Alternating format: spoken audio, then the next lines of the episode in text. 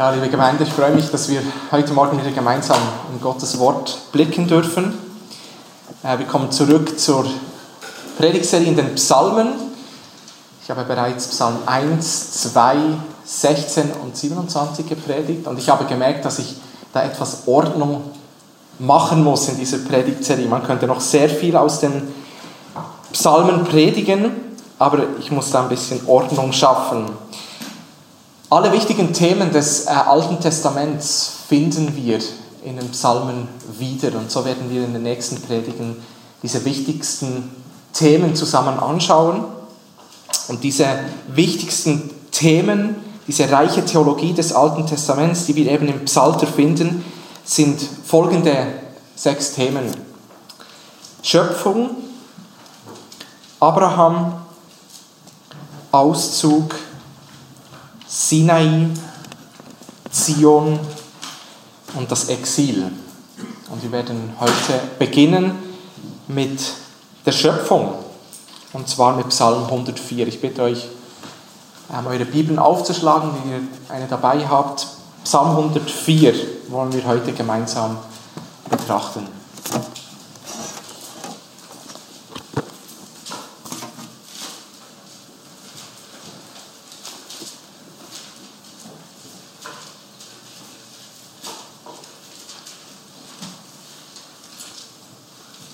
Psalm 104, das ist Gottes inspiriertes und unfehlbares Wort.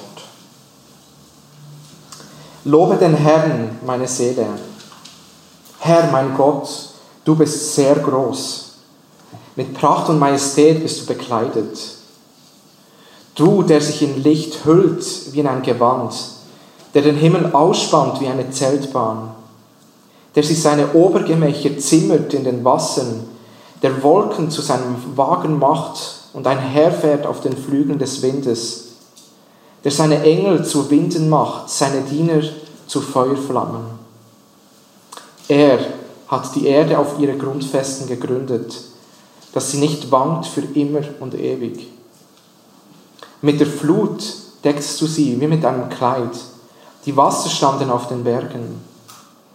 Aber vor deinem Schelten flohen sie. Vor deiner Donnerstimme suchten sie ängstlich das Weite. Die Berge, sie stiegen empor, die Täler senkten sich zu dem Ort, den du ihnen gesetzt hast. Du hast den Wassern eine Grenze gesetzt, die sie nicht überschreiten sollen. Sie dürfen die Erde nicht wiederum bedecken.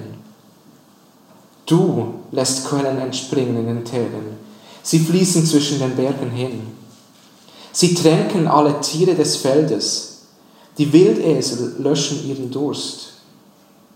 Über ihnen wohnen die Vögel des Himmels. Die lassen aus den Zweigen ihre Stimme erschallen. Du tränkst die Berge aus deinen Obergemächern. Von der Frucht deiner Werke wird die Erde satt. Du lässt Gras wachsen für das Vieh und Pflanzen, dass sie den Menschen dienen, damit er Nahrung hervorbringe aus der Erde und damit der Wein das Herz des Menschen erfreue und das Angesicht glänzend werde vom Öl und damit Brot das Herz des Menschen stärke. Die Bäume des Herrn trinken sich satt, die Zedern des Libanon, die er gepflanzt hat, wo die Vögel ihre Nässe bauen und der Storch, der die Zypressen bewohnt. Die hohen Berge sind für die Steinböcke, die Felsen sind eine Zuflucht für die Klippdachse.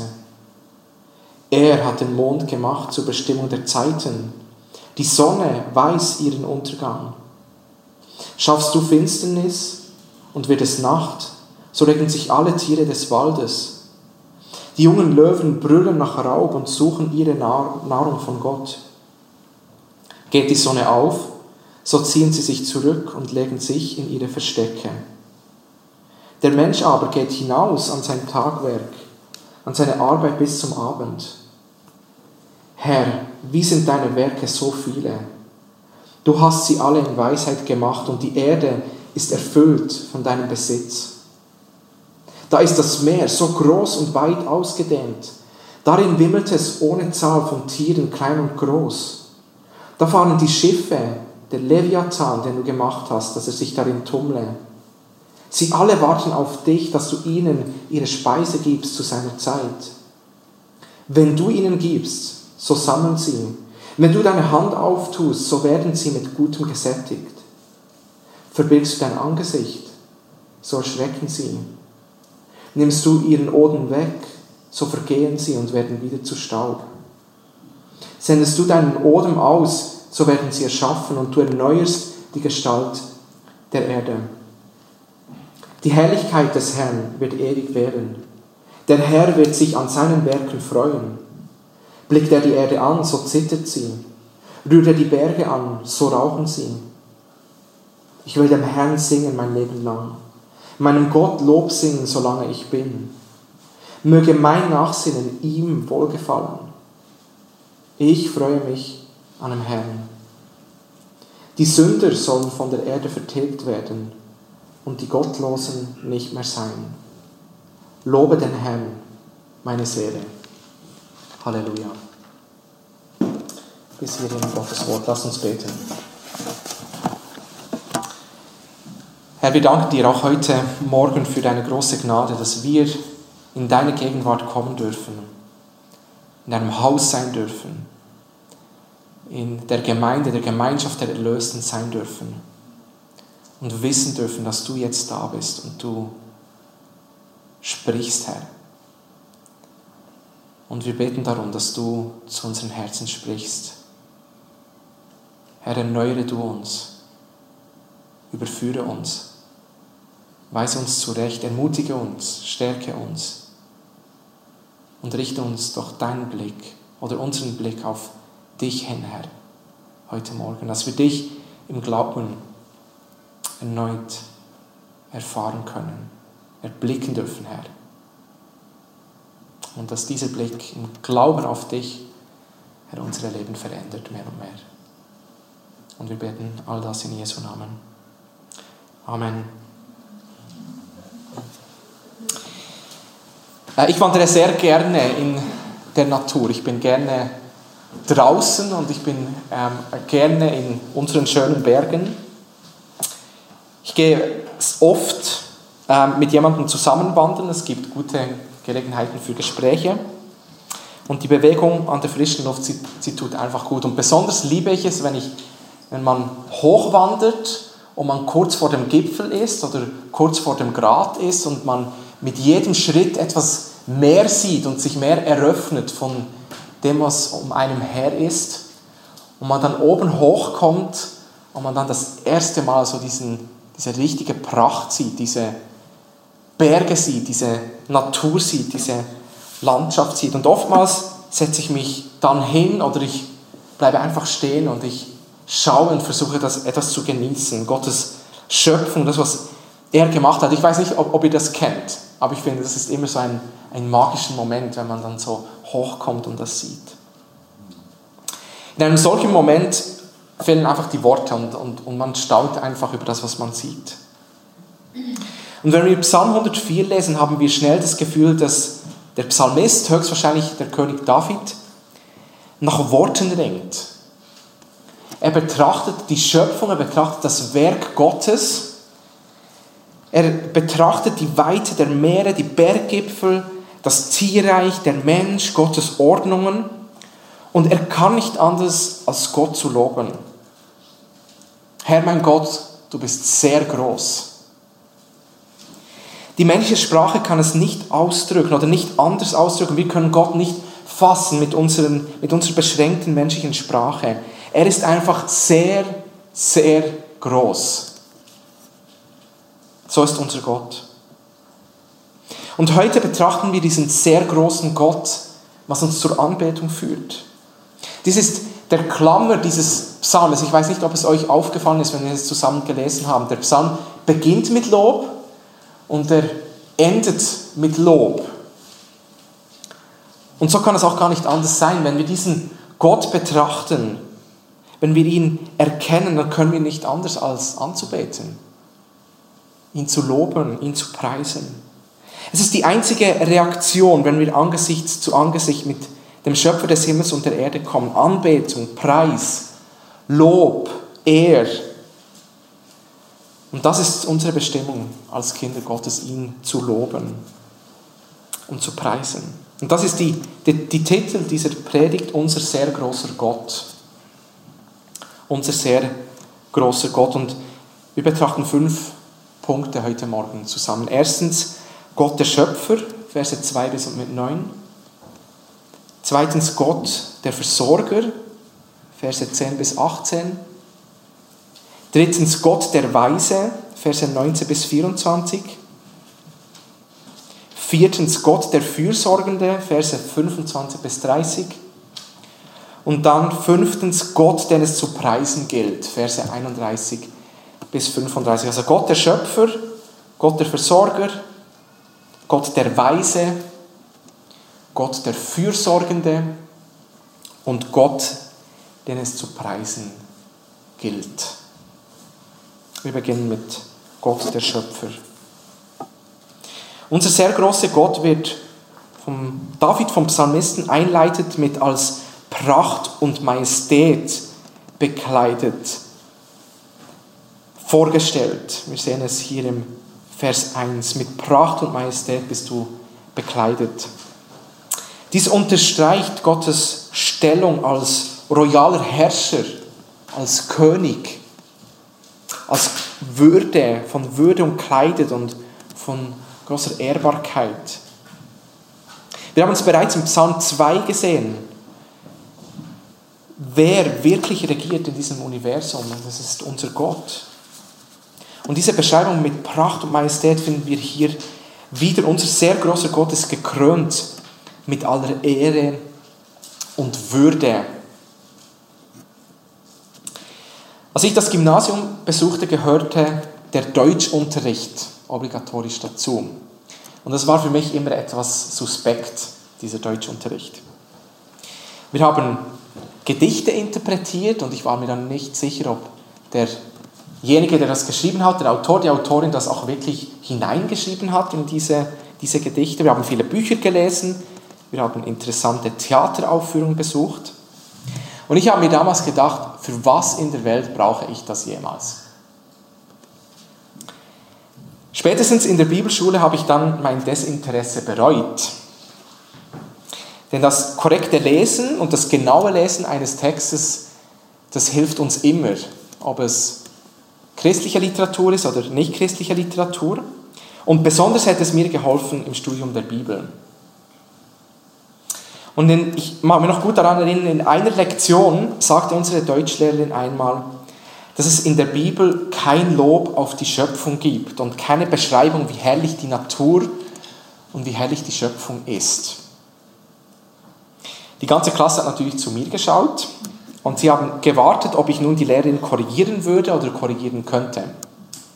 Ich konnte es natürlich nicht. Nun, ihre Aussage ist nicht so ganz korrekt. Es gibt durchaus Schriftstellen, die auf die Herrlichkeit der Schöpfung und auch die Ehre des Menschen anspielt, der ja im Ebenbild Gottes geschaffen wurde. Aber auf der anderen Seite hat sie durchaus recht. Es gibt wirklich keine Bibelstellen, die die Schöpfung erheben würde oder die Schöpfung preisen würde. Warum? Die Schöpfung deutet lediglich auf den Schöpfer hin. Ihm allein gehört die Ehre und nicht uns als Geschöpfe. Gott ist so viel größer als die Schöpfung. Wieso sollten wir sein Erschaffenes anbeten? Er verdient Lob, unsere Anbetung und nicht sein Geschaffenes. Und das geschieht hier in diesem Psalm. Wir erkennen die Größe des Geschaffenen, wir, wir erkennen die, die Herrlichkeit von Gottes Schöpfung und sie ist wirklich herrlich, sie ist wirklich groß aber es ist lediglich ein Zeigefinger nach oben. Gott allein ist unsere Anbetung wert. Er allein verdient sie. Der Psalm, Psalm 104, geht oder folgt der Schöpfungsordnung, die wir im ersten Mose finden. Er zeigt uns Gott als Schöpfer auf und wir als Geschöpfe. Er schafft, er schafft zuerst das Licht, dann das Wasser und das Trockene, dann die Pflanzen, die Tierwelt, schließlich der Mensch. Und im Vers 31 deutet es auf die Ruhe Gottes hin, also auf den Sabbat Gottes. Wir haben also alle sieben Schöpfungstage hier in diesem Fall, in diesem, in diesem Fall im Psalm 104. Gott ist bekleidet mit Pracht und Majestät. Er ist in Licht gehüllt, so wie wir es hier im Vers 2 sehen. Du, der sich in Licht hüllt, wie in ein Gewand. Gott ist also umhüllt, gekleidet in Licht. Die Bibel sagt uns, dass wir Gott nicht sehen können. Gott ist unsichtbar für unsere Augen. Er ist transzendent, er überschreitet alles, er übersteigt alles, das Sichtbare, das hier vor uns ist. Er ist umhüllt in Licht, er hüllt sich in Licht. Licht ist ein Zeichen von Gottes Heiligkeit. Wir lesen das beispielsweise im ersten Johannesbrief, wo wir lesen, dass Gott Licht ist und in ihm gar keine Finsternis ist. Gott ist so viel anders. Gott ist getrennt von all dem, von dem, was wir um uns her sehen. Gott ist so anders als seine geschaffene Welt. Und Timotheus unterstreicht es in seinem ersten Brief, Kapitel 6, dass Gott alleine Unsterblichkeit hat und in einem unzugänglichen Licht wohnt, den kein Mensch gesehen hat, noch sehen kann. Und gleichzeitig umhüllt er sich, ohne dies es unmöglich wäre, dass wir auch nur etwas von ihm erkennen können. Er bekleidet sich mit Licht, mit Pracht, mit Majestät, damit wir etwas sehen können von ihm. Und wir wissen, dass er das in Jesus Christus besonders getan hat. Er wurde Mensch in Jesus Christus und kam auf diese Welt. Und wenn wir nur Jesus sehen, Gott umhüllt mit einem menschlichen Körper, so sehen wir Gott den Vater. Gott muss sich also kleiden, weil wir ihn sonst nicht sehen können. Und das passiert hier. In den Versen 2b bis mit 3 lesen wir folgendes: Der den Himmel ausspannt wie eine Zeltbahn, der sich seine Obergemächer zimmert in den Wassern, der Wolken zu seinem Wagen macht und einherfährt auf den Flügel des Windes, der seine Engel zu Winden macht, seine Diener zu Feuerflammen. Hier sehen wir, dass ihm alles unterworfen ist. Dem Schöpfer ist alles unterworfen. Er regiert souverän über alles. Und dieses Tier in poetischer Weise dargestellt. Auf diese Art und Weise, wie wir es hier finden. Ein Ausleger hat zu diesen Versen etwas Interessantes angemerkt zum Thema Wasser. Der Himmel ist wie eine Zeltbahn oder wie eine Decke. In älteren Bibelübersetzungen wird das als Firmament bezeichnet. Und über dieser Decke ist Wasser gesammelt. So sagt es die Schriften, in Lagerkammern für Regen, Schnee und Hagel. Das ist die poetische Ausdrucksweise, die in der Bibel gebraucht wird. Und ja, auch unterhalb ist Wasser. Denkt an die, die, die Schöpfungsberichte, die wir, die wir haben in, im ersten Mose. Oder denken wir an die Sintflut, wo wir hören, dass diese Kammern aufgebrochen werden und das Wasser von unten aufgestellt wird. Also unter ist Wasser und oberhalb ist Wasser. Und Gott zimmert sich nun in diesen Wassern sein Obergemach. Dort, wo er wohnt, dort, wo er thront. Andere Übersetzungen sagen über dem Wasser. Und ich denke, dass dies wahrscheinlich passender hier ist. Gott setzt sich oberhalb dieser Wasser. Und das ist unglaublich bedeutend für uns. Gott ist nicht Teil dieser geschaffenen Natur, sondern als Schöpfer steht er über dieser Natur, über der Schöpfung, über dem, was er gemacht hat. Er ist nicht Teil davon, sondern Schöpfer und wir seine Geschöpfe. Er fährt, er fährt einher mit dem Wind, die Wolken sind seine, sind seine Wagen, er ist überall präsent. Wir sehen dieses Bild an verschiedenen ähm, Stellen im Alten Testament und auch in der Offenbarung, wie Gottes Thron beschrieben wird, auf Reden, die sich in alle Himmelsrichtungen bewegen. Und das zeigt, dass Gott überall präsent ist. omnipräsent, überall präsent.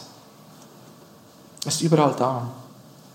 Und alles geschieht gemäß seinem Willen. Selbst Engel, im Vers 4, die in der Schrift als furchteinflößend beschrieben werden, gehorchen seinem Befehl. Er spricht und sie tun das, was er will. Dies ist unser sehr großer Gott. Ich lese Verse 5 bis 9.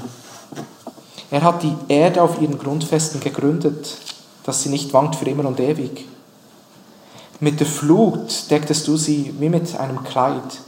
Die Wasser standen über den Bergen, aber von deinem Schelten flohen sie. Von deiner Donnerstimme suchten sie ängstlich das Weite.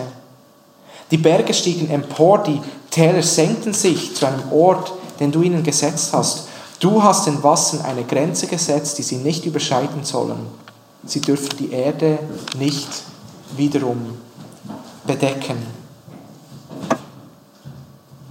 Gottes Schöpfung ist fest, stabil. Die Erde ist fest verankert, sie wankt nicht, sondern hat große Stabilität. Wir lesen hier wiederum von Wasser. In der Bibel ist das Wasser sind die Meere etwas, was gefährlich ist, etwas, wovon man Angst hat. Sie sind chaotisch, sie sind nicht geordnet. Die Erde hingegen, das Trockene, das Land, ist geordnet, es ist sicher für den Menschen. Die Wassermassen aber nicht, sie sind gefährlich. Denken wir an die Sintflut, wo Gott mit Wasser das Gericht an den Erden vollzieht. Doch unser sehr großer Gott, er steht über den Wassern. Und er ist ein Gott der Ordnung. Und ein Gott, der Ordnung schafft auf dieser Welt. Und diese Erde bleibt so lange bestehen, wie er es will. Gott schafft Ordnung. Wir sehen, wie Gott spricht und die Wasser weichen müssen. Und auch dieser Umstand ist absolut bedeutend. Gott schafft Ordnung in unser Chaos. Er bringt Ordnung in die Schöpfung hinein.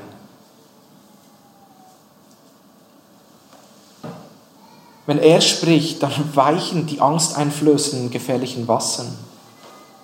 Das Land, das sichere Fundament unseres Lebens kommt hervor.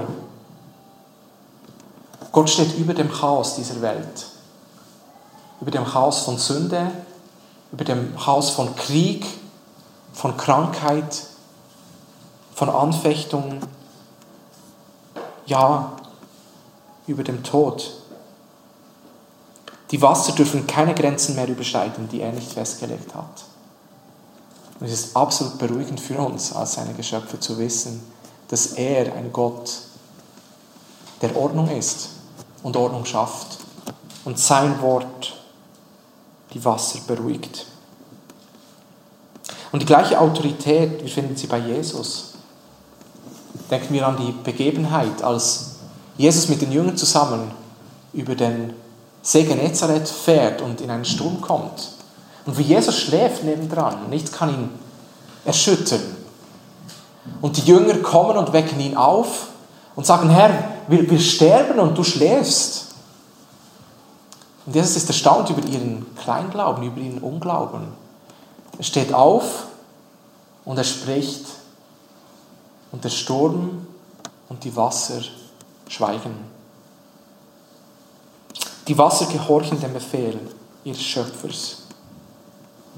Unser Gott ist sehr groß, er ist der Schöpfer. Er ist nicht nur unser Schöpfer, er ist auch unser Versorger. Und das bringt uns zum zweiten Punkt. Gott, der Versorger. Ich lese nochmals Verse 10 bis und mit 18. Du lässt Quellen entspringen in den Tälern. Sie fließen zwischen den Bergen hin. Sie tränken alle Tiere des Feldes, die Wildesel löschen ihren Durst. Über ihnen wohnen die Vögel des Himmels, die lassen aus den Zweigen ihre Stimme erschallen. Du tränkst die Berge aus deinen Obergemächen, von der Frucht deiner Werke wird die Erde satt. Du lässt Gras wachsen für das Vieh und Pflanzen, dass sie den Menschen dienen, damit er Nahrung hervorbringe aus der Erde. Und damit der Wein das Herz des Menschen erfreue und das Angesicht glänzend werde vom Öl und damit Brot das Herz des Menschen stärke. Die Bäume des Herrn trinken sich satt, die Zedern des Libanon, die er gepflanzt hat, wo die Vögel ihre Nester bauen und der Storch, der die Zypressen bewohnt. Die hohen Berge sind für die Steinböcke, die Felsen sind eine Zuflucht für die Klippdachse. Hier lesen wir wieder von Wasser. Doch wir sehen nun ein Paradox. Vorhin wurden die Wasser beschrieben als gefährlich, die von Gott gebändigt werden müssen, die in die Schranken gewiesen werden müssen. Und nun bringt, bringen die Wasser Segen mit sich.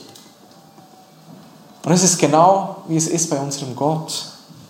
Er verändert Fluch in Segen, macht aus Religion, Rebellion Frieden und aus Dunkelheit Licht.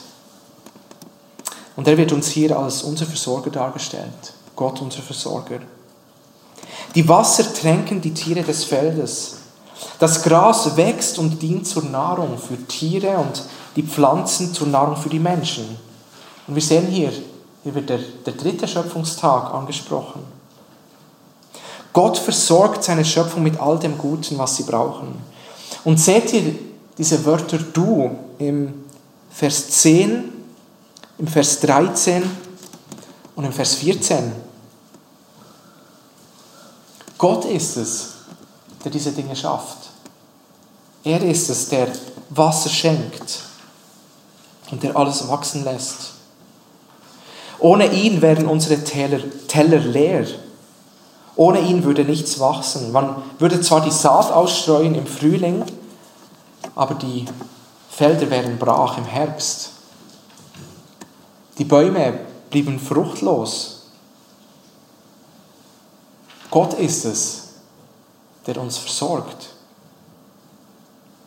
Und wir sehen hier Gottes Güte und Gnade ist nicht einfach der Schöpfer, der die Welt erschafft und sich dann zurückzieht und uns, uns, uns selbst überlässt. Dies ist der, der Irrtum der Deisten, die meinen, Gott ist nicht aktiv im Geschehen der Welt heute. Welche, welche schreckliche Verirrung ist es so zu denken. Gott schafft die Welt und alle Geschöpfe und er ernährt sie weiterhin. Jahr ein, Jahr aus, Jahrzehnt um Jahrzehnt, Jahrhundert um Jahrhundert. Er ist Schöpfer und Versorger. Und er ist nicht nur derjenige, der uns das gibt, was wir zum Überleben brauchen. Er schafft nicht nur Haferflocken und Kartoffeln, sondern gibt uns noch so viel Gutes. So viel zum Genuss für den Menschen. Und wir sehen das im Vers 15. Und damit der Wein das Herz des Menschen erfreue und das Angesicht glänzend werde vom Öl und damit Brot das Herz des Menschen stärke. Alles hat seine Zeit. Knappheit und Mangel, aber auch Reichtum und Überfluss. Und wenn Gott uns eine Zeit von Überfluss gibt, wie wir es jetzt haben, dann, dann ist es nichts Schlechtes, wenn wir davon genießen. Mit dankbarem und mit freudigem Herzen. Das ist das, was uns Gott jetzt gibt. In Zeit des Segens. Und es kann sein, dass Zeiten der Mangel wieder kommen werden. Und auch dann wird uns Gott unser Herz dankbar machen. Auch dann sollen wir dankbar sein. Aber jetzt dürfen wir genießen von dem Guten, das er gibt. Er ist nicht knausrig und will auch nicht, dass wir von seinen Gaben auch nicht genießen dürfen, sondern wir dürfen und sollen uns freuen, weil er es gut mit uns meint. Und hier sehen wir Gottes Güte zu allen Menschen, die in der reformierten Theologie Common Grace oder allgemeine Gnade genannt wird. Allgemeine Gnade ist, und ich äh, zitiere hier Sam, Sam Storms, Storms von einem Artikel von The Gospel Coalition, die allgemeine Gnade als Ausdruck der Güte Gottes ist jede Gunst, die diese unverdiente und von der Sünde verfluchte Welt aus der Hand Gottes genießt. Dazu gehören der Aufschub des Zorns, die Milderung unserer sündigen Natur, natürliche Ereignisse, die zu Wohlstand führen und alle Gaben, die der Mensch auf natürliche Weise nutzt, und genießt. Gott segnet unverdient alle Menschen, diejenigen, die etwas von ihm wissen wollen, die ihn anerkennen als Herrn und als Gott, oder auch denen, die nichts von ihm wissen wollen. Dieses Gottes allgemeine Güte, die er gibt und gibt, Jahr ein, Jahr aus. Er ist so gut mit den Menschen. Er ist so gut mit uns. Gott ist der Versorger. Und ich denke, besonders in der Herbstzeit, in der Erntezeit sollten wir uns daran wieder erinnern, dass es überhaupt nicht selbstverständlich ist, dass unsere Teller einfach voll sind. Dass wir so reich gesegnet sind. An, an vielen Orten auf der Welt feiert man die Herbstzeit mit speziellen Erntedankfesten oder in Nordamerika mit Thanksgiving. Aber in einer Gesellschaft, wo wir so weit entfernt sind von, von der Landwirtschaft, wir haben so oft keine Kontaktpunkte mehr mit der Landwirtschaft, so können wir es oft vergessen und als selbstverständlich hinnehmen, dass wir so viel haben. Und dies sollte uns wieder dankbar machen und unser Herz mit Freuden erfüllen. Geschwister, lasst uns nicht vergessen, dass Gott unser treuer Versorger ist. Auch gerade in dieser Zeit. Gott ist unser Versorger, aber er ist auch der Weise in den Versen 19 bis 24. Und ich lese auch diesen Abschnitt vor. Er hat den Mond gemacht zur Bestimmung der Zeiten. Die Sonne weiß ihren Untergang. Schaffst du Finsternis und wird es Nacht, so regen sich alle Tiere des Waldes. Die jungen Löwen brüllen nach Raub und suchen ihre Nahrung von Gott. Geht die Sonne auf, so ziehen sie sich zurück und legen sich in ihre Verstecke. Der Mensch aber geht hinaus an sein Tagewerk, an seine Arbeit bis zum Abend. Herr, wie sind deine Werke so viele? Du hast sie alle in Weisheit gemacht. Und die Erde ist erfüllt von deinem Besitz. Gott wird uns hier als der Weise vorgestellt. Gott hat den Mond, die Sonne und auch die Sterne erschaffen und Vers 19 deutet auf den vierten Schöpfungstag hin. Also Gott schenkt uns den Mond und die Sterne und auch die Sonne zu unserem Wohl. Und wir wissen, dass ohne die Wärme der Sonne auf der Erde nichts machen, äh, wachsen würde. Ja, Leben gar nicht möglich wäre. Und daneben können mit Hilfe von Mond und von den Sternen ähm, die Zeiten bestimmt werden. Und so waren in der Schifffahrt jahrzehntelang, jahrhundertelang unerlässlich, dass man sich an den Sternen und an den Monden orientieren würde. Sie sind nicht nur schön anzusehen in einer klaren Nacht, sondern sie sind auch nützlich für uns. Und sie sind nur nützlich, weil dahinter ein weiser Gott steht, ein weiser Schöpfer steht, ein intelligenter Schöpfer. Auch die, Jung, die jungen Löwen haben ihre Nahrung in der Nacht von Gott, Vers 21. Niemand wird ernährt, ohne dass Gott dies schenken würde. Also auch die Tiere nicht. In der Nacht kommen die nachtaktiven Tiere hervor. Zu Beginn des Tages verstecken sie sich wieder. Der Mensch kommt und macht sein Tagewerk bis zum Abend. Und wir sehen, dass auch hier alles seine Ordnung hat. Wir sehen auch hier, dass Gott in seiner Weisheit Ordnung schafft auf dieser Welt. Auch wenn die Schöpfung jetzt gefallen ist, auch wenn wir jetzt überall die Folgen des Sündenfalls sehen, auch in der Natur, auch in unserem Leben, so sehen wir doch, dass alles eine Ordnung hat. Wir sehen, dass der Mensch gemacht ist für den Tag und nicht für die Nacht. Auch das ist interessant. Ein, ein Ausleger sagt, dass auch hier eine tiefer liegende Wahrheit zu finden ist. Der Mensch wurde für ein Leben im Licht geschaffen und nicht für die Nacht. Aber der Mensch hat freiwillig in seiner Rebellion die Nacht gewählt, die Finsternis gewählt. Und erst in Christus, wenn wir von ihm gerufen werden, ihm zu folgen, kommen wir in sein wunderbares Licht. Unsere hässlichen Taten werden offenbar. Aber erst wenn sie offenbar sind, können wir sie zu Christus bringen, Buße tun und Vergebung erfahren. Nur Christus kann uns von unserer selbstgewählten Finsternis befreien und in sein wunderbares Licht stellen. Wir sehen nochmals Gottes Ordnungen, wie der Tag und die Nacht seinen Lauf haben, der Mond, die Sterne und die Sonne.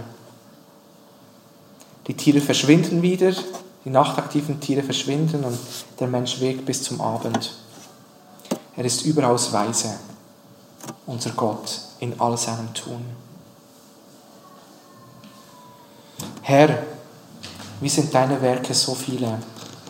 Du hast sie alle in Weisheit gemacht und die Erde ist erfüllt von deinem Besitz. Der Herr hat alles in Weisheit gemacht, die unsere Weisheit bei weitem übersteigt. Die, die Bibel sagt, dass in ihm verborgen sind alle Schätze der Weisheit. Wir können Gott nicht sehen, aber, und jetzt zitiere ich Johannes Calvin, wir müssen unsere Augen auf das wunderschöne Gefüge der Welt richten, in dem er von uns gesehen werden möchte. Wenn wir die Natur sehen und die Natur betrachten, möchte Gott, dass wir ihn sehen. Er möchte von uns gesehen werden. Und dann erkennen wir Gottes Weisheit als Schöpfer von allem.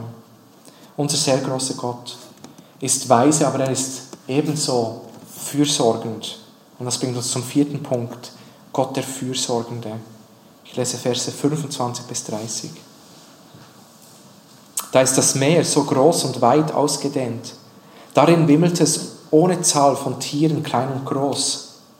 Da fahren die Schiffe, der Leviathan, den du gemacht hast, dass er sich darin tummle. Sie alle warten auf dich, dass du ihnen ihre Speise gibst zu seiner Zeit. Wenn du ihnen gibst, so sammeln sie. Wenn du deine Hand auftust, so werden sie mit Gutem gesättigt. Verbirgst du dein Angesicht, so schrecken sie. Nimmst du ihren Odem weg, so vergehen sie und werden wieder zu Staub. Sendest du deinen Odem aus, so werden sie erschaffen und du erneuerst die Gestalt der Erde. Wir sind wieder beim Meer.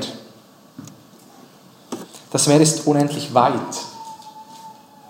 Wer an einem Strand steht und aufs Meer hinausschaut, sogar bei einem vergleichsweise kleinen Meer wie dem Mittelmeer, da sehen wir, wie endlos weit diese Wasser gehen bis zum Horizont.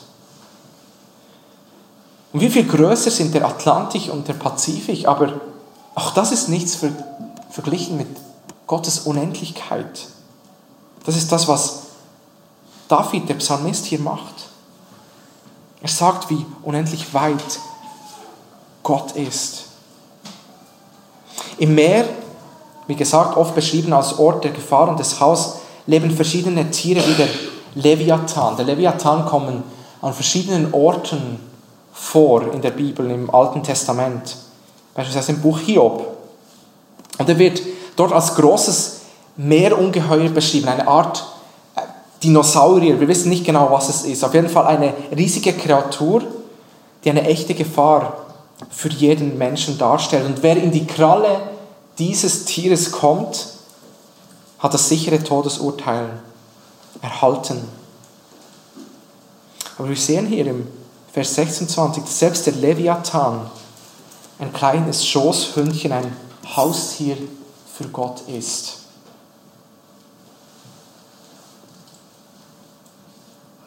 In Jesaja 27 ist der Leviathan direkt ein Name für den Drachen, für den Teufel. Und so ist es mit dem Teufel. Er ist völlig in Gottes Hand. Er kann nichts tun, was Gott in seiner Souveränität nicht zulassen würde. Martin Luther hat es in seinem Lied Ein feste Burg ist unser Gott wie folgt ausgedrückt. Und wenn die Welt voll Teufel wäre und wollt uns gar verschlingen, so fürchten wir uns nicht so sehr. Es soll uns doch gelingen. Der Fürst dieser Welt, wie sauer er sich stellt, tut er uns doch nicht. Das macht, er ist Gericht, also er ist gerichtet. Ein Wörtlein kann ihn fällen. Das Wort vom Kreuz hat ihn gefällt. So groß ist unser Gott.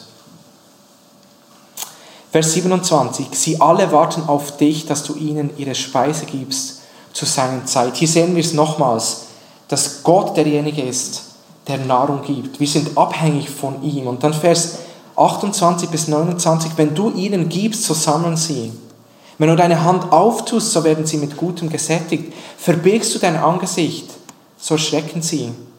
Nimmst du ihren Odem weg, so vergehen sie und werden wieder zu Staub. Wenn Gott nun seinen Segen und seine Gnade verwehrt, sind wir wahrhaftig im Elend. Wir haben nichts zu bringen. Wir sind nur verloren. Und hier erkennen wir diese große Souveränität von Gott, dass alles hängt von ihm ab. Wir sind völlig in seinen Händen, total abhängig von ihm. Und dies kann ein schreckender Gedanke sein für all diejenigen, die Gott nicht kennen die keinen Frieden mit ihm haben, aber für uns, die wir ihn kennen, die wir seine Kinder sind, ist es das Beruhigendste zu wissen, dass alles von ihm abhängt. Denn seine Arme, seine Hände sind die vertrauensvollsten, die es gibt. Und diese Verse unterstreichen, dass unser Gott fürsorgend ist. Er schafft einen Weg aus dem Chaos dieser Welt. Er versorgt mit all dem, was wir benötigen. Er kümmert sich wie, ein, wie eine Mutter oder wie ein Vater um seine Kinder. Er tut seine Arme oder seine Hände auf und sättigt diese Welt mit Gutem. Er ist fürsorgend. Er sorgt auch für dich. Daher ist jede Rebellion gegen ihn eine so große Ignoranz gegen unseren guten Gott. Jedes Aufgebären unserer Seite ist eine große Anmaßung. Wir alle, jeder, der hier ist, ist schuldig, genau das getan zu haben. Gott hat uns nichts Gutes vorenthalten, doch wir haben ihn ignoriert, uns abgewendet und diesem Fürsorgen Gott nicht gedient, wie es sich gebührt. Und das bringt uns zum, zum letzten Punkt. Gott, den es zu preisen gilt. Gott gebührt Anbetung Lob.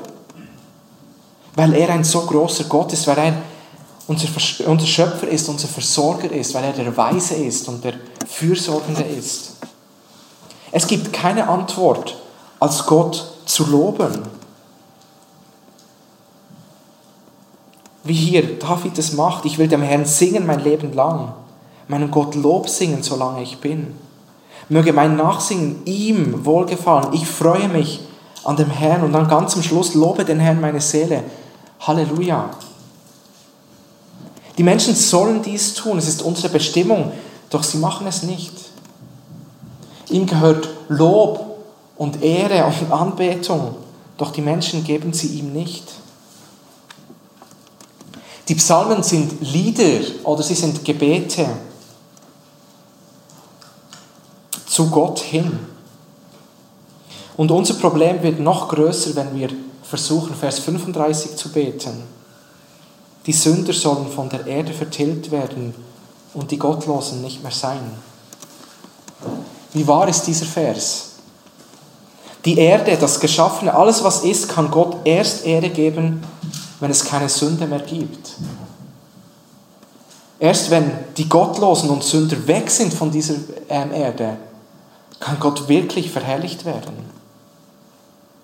Doch wenn wir diese, diese Verse beten oder singen zu Gott, dann beten wir für unser eigenes Gericht. Wir alle sind abgefallen. Wir alle sollten Gott Ehre geben und tun es nicht. Wir alle verdienen, weggerafft zu werden. Und es gibt einer, der diesen Psalm wirklich beten kann. Und wir wissen, wer es ist. Das ist unser Herr Jesus Christus. Er ist der Einzige, der diesen Psalm wirklich beten kann. Er ist unser Herr, er ist der Sohn Gottes. Er, der ohne Sünde ist, hat dieses Leben gelebt, welches wir alle hätten leben sollen. Er ist derjenige, der ein perfektes Leben, ein Gott wohlgefälliges Leben gelebt hat. Und die Bibel sagt, dass er von Sünden ans Kreuz genagelt wurde, geschlagen wurde und dort den gerechten Zorn von Gott gegenüber Sünde getragen hat. An unserer Stelle. Wir alle hätten dort sein sollen. Doch Christus hat unser aller Schuld auf sich genommen. Er, der von keiner Sünde wusste, wurde zur Sünde für uns. Dort ist er gestorben, er hat die Sünde mit in den Tod gerissen und wurde von Gott auferweckt nach drei Tagen. Als Zeichen dafür, dass Gott, der Vater, dieses Opfer angenommen hat. Wer sein Vertrauen auf ihn wirft, seine Sünden bekennt und bereut, erhält nun ewiges Leben. Aus dieser Person wird, wo einst ein Rebell war, ein Anbeter. Und weil Christus auch diesen Psalm erfüllt, diesen Psalm für uns gebetet hat, so können wir uns, so können wir mit ihm beten, wenn wir in Christus sind. Wenn wir mit ihm verbunden sind und neues Leben haben, können wir ihm anbeten und loben und finden so diese Bestimmung, die Gott für uns hat, dass wir Anbeter sind für ihn auf dieser Welt. Liebe Gemeinde, es gibt nichts Schöneres, nichts Besseres, als diesen Gott zu loben. Derjenige, der unser Schöpfer ist, der unser Versorger ist, der der Weise ist, der der Fürsorgende ist. Es gibt nichts Besseres, als ihn zu loben und zu preisen. Meine Frage an dich heute Morgen, lobst du ihn? Liebst du ihn? Kennst du ihn?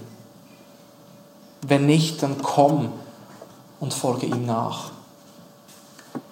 Und wenn du ihn kennst, dann lobe ihn und finde deine ganze Freude in ihm allein.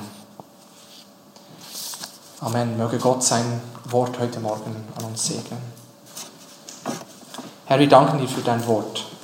Wir danken dir für die Wahrheit aus deinem Wort und wir beten darum, dass du dein Wort brauchst, um unsere Herzen zu verändern, Herr. Dir allein gebührt Lob. Dich allein wollen wir anbeten, wenn wir jetzt hier rausgehen und diese wunderbare Schöpfung sehen und deine Weisheit sehen und deine Fürsorge und deine Versorgung. Herr, so lass doch, dass unsere Herzen dich anbeten und dich verherrlichen. Amen.